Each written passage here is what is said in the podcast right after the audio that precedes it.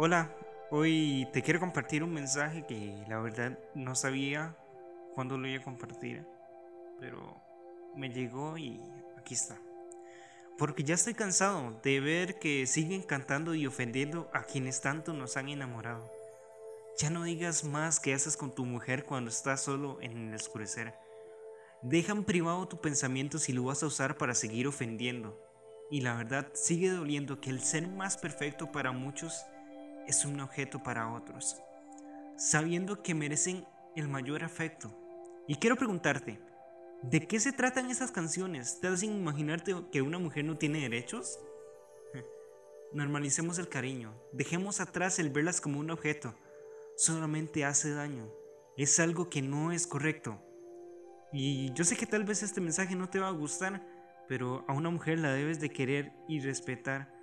No solo la debes de querer en tu cama, sino que la debes querer todo el tiempo. En un detallito puedes gastar o verla en la mañana o simplemente disfruta de su compañía. No todo es sexo. Pide un abrazo, pide un beso, porque ya es falta de respeto. Veo a mujeres en la calle preocupadas caminando solas, no saben si en algún momento tú las violas. Creo que nací en una generación diferente y le agradezco a Dios que Él me abrió los ojos. Empecé escribiendo como una canción, pero esto terminó siendo un mensaje de locos. Incluso, no sé si lo voy a publicar, pero lo que sí sé es que a la mujer la debes de respetar. Porque gracias a una llegaste, gracias a una procreaste, gracias a tu hermana jugabas cuando era niño, gracias a tu hermana que siempre estuvo ahí para escucharte, tu madre que te crió feliz. pero es a una mujer en la calle y es cualquier cosa, a la que le puedes decir lo que sea.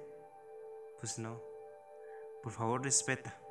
Ellas son las creaciones perfectas de Dios. Y te digo que es lo que más me duele. Que con canciones como estas que ahora suenan en todo lado, hay niños y niñas de pequeñas edades bailando esto. Y sí, lo sé. Su inocencia no les da maldad en este asunto. Pero tú como familiar, ¿te gustaría ver a una niñita hacer esos bailes? Perdón. Ya terminó esto. Es un simple pensamiento. Pero espero que te haga reflexionar.